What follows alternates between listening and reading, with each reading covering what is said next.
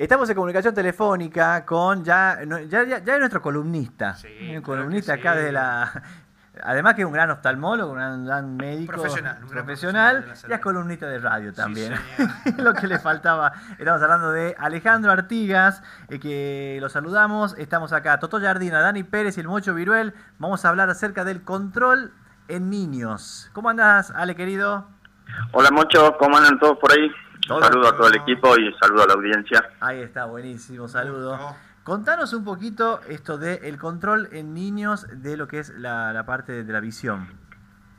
Bueno, básicamente el tema es que es muy común ver chicos que vienen de más grandecitos porque se dan cuenta que la madre, el padre o alguien en la familia, porque el chiquito les dice que, les duele la cabeza o que les molesta cuando hace cierta actividad. Entonces, como para descartarlo, llevan al oftalmólogo y, y, es muy común encontrar chicos grandes ya, más de 10, 12 años, que en realidad ven mal de un ojo o que ven mal de los dos ojos y que muchas veces pasa desapercibido porque la, la, falla en la visión no es tan grande, pero se viene acumulando desde niños.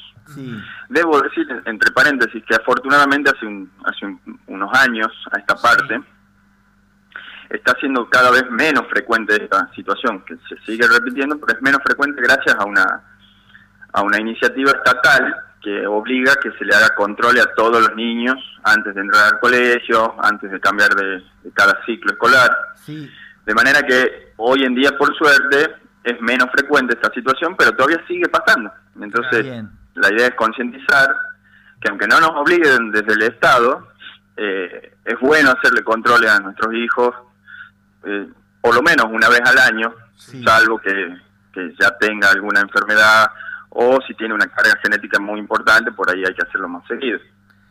Pero bueno, básicamente es eso, tratar de, de, reafirmar la idea que tienen desde, desde el gobierno de que se controlen a todos los niños, porque realmente es muy importante.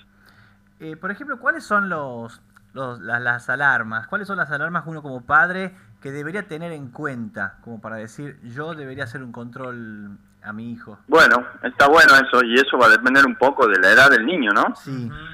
Básicamente, cuando el chiquito nace bien, normal, todo como, como digamos, como todos quisiéramos siempre, generalmente los controles eh, al principio son más bien fijarse que el chiquito tenga los ojitos derechos y que vea bien de frente con los dos ojos, que eso lo tiene que empezar a lograr un niño a los cuatro meses.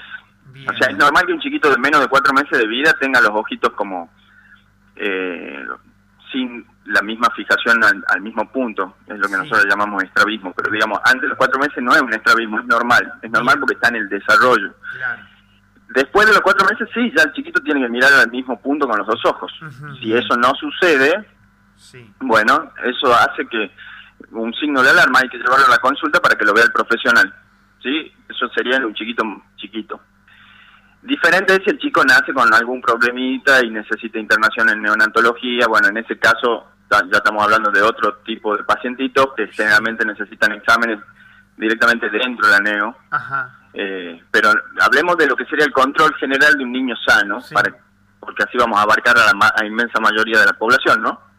Entonces, a, los cuatro meses tenemos que fijarnos que el chiquito ya tiene que mirar derecho adelante, con los dos ojitos al mismo punto. Mira, Eso el pediatra también, disculpa, eso el pediatra también lo puede detectar, ¿no? Por supuesto. Generalmente los pediatras son los que lo detectan más rápido y son los que le aconsejan al chiquito, a la madre o al padre, che, mira, lo que lo vean, porque eh, generalmente la madre o el padre, al primero que le consultan todo es al su pediatra y es lógico. Y el pediatra le va a saber decir, bueno, no es normal eh, mantenerlo así o anda a ver un oftalmólogo si hace, si hace falta. Sí, por supuesto, el pediatra sería como el, como el médico que va controlando la evolución normal del desarrollo del niño. Perfecto, perfecto. Y después, bueno, a los dos años ya se empieza a testear lo que es la agudeza visual, es decir, la calidad de visión que tiene el niño. Ajá eh, para saber si realmente ve bien, si ve completo, si va a necesitar anteojo o no, ya se, ya se puede empezar a saber alrededor de los dos años. Hoy en día el, control, el primer control eh, obligatorio eh, para los niños es a los tres años, el control de la visión, ¿no? A los tres años cuando van a empezar el jardín. Bien. que es ahí donde generalmente pesquisamos todos los niñitos para saber quiénes son los que están con alguna dificultad y así poder encontrarlos tempranamente. Pero a partir de los dos años ya se puede saber, se puede saber cómo ve el chico, se le puede hacer un examen.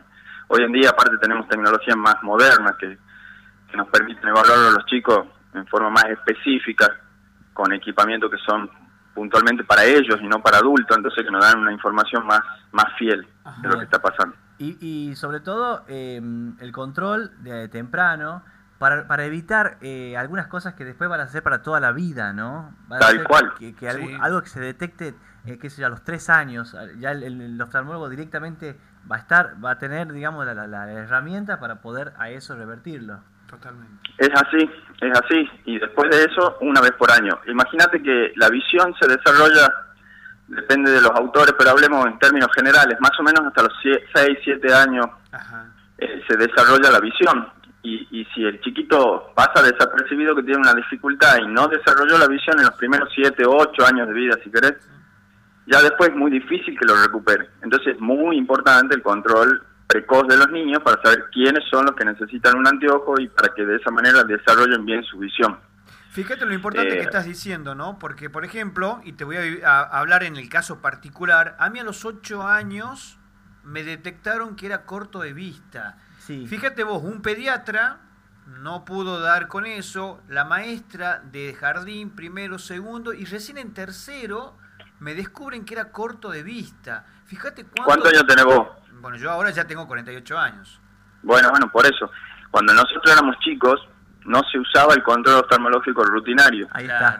Claro. Y dependía de que se den cuenta la familia. Claro, la familia. no es, claro, no es culpa de nadie, digamos, porque hay muchos chicos que ven más o menos mal y pasa desapercibido. O chicos que ven muy bien de un ojo y ven muy mal del otro. Y con un ojo compensa. Es así. Entonces pasa desapercibido. Imagínate que si yo nazco y no veo de un ojo y solamente veo con un ojo, para mí eso es normal, entonces yo no voy a avisar que no veo con un ojo, porque para mí eso es normal. Mira, y probablemente nadie se dé cuenta.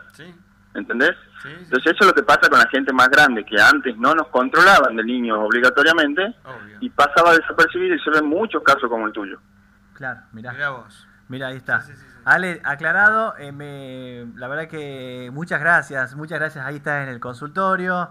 Eh, no, gracias, gracias a ustedes, como siempre te digo, la función de los médicos no es solamente en la consulta, sino también un poco llevar información a la, a, la sociedad en general y, y, bueno, de esa manera también hacer medicina preventiva, ¿no? Está, está genial. Y por ahí lo que siempre decimos, el, se, ha, se ha instaurado esto de que al, al, dentista hay que ir cada tres meses, seis, meses, y al oftalmólogo también oftalmólogo hay que hacer el control. El doctor Artiga recomienda una, una, una revisión anual, así que esto es obligatorio. Gente a tener en cuenta. Gracias, Ale, querido.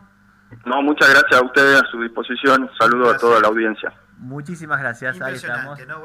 Aclarado, aclarado el panorama. Chao.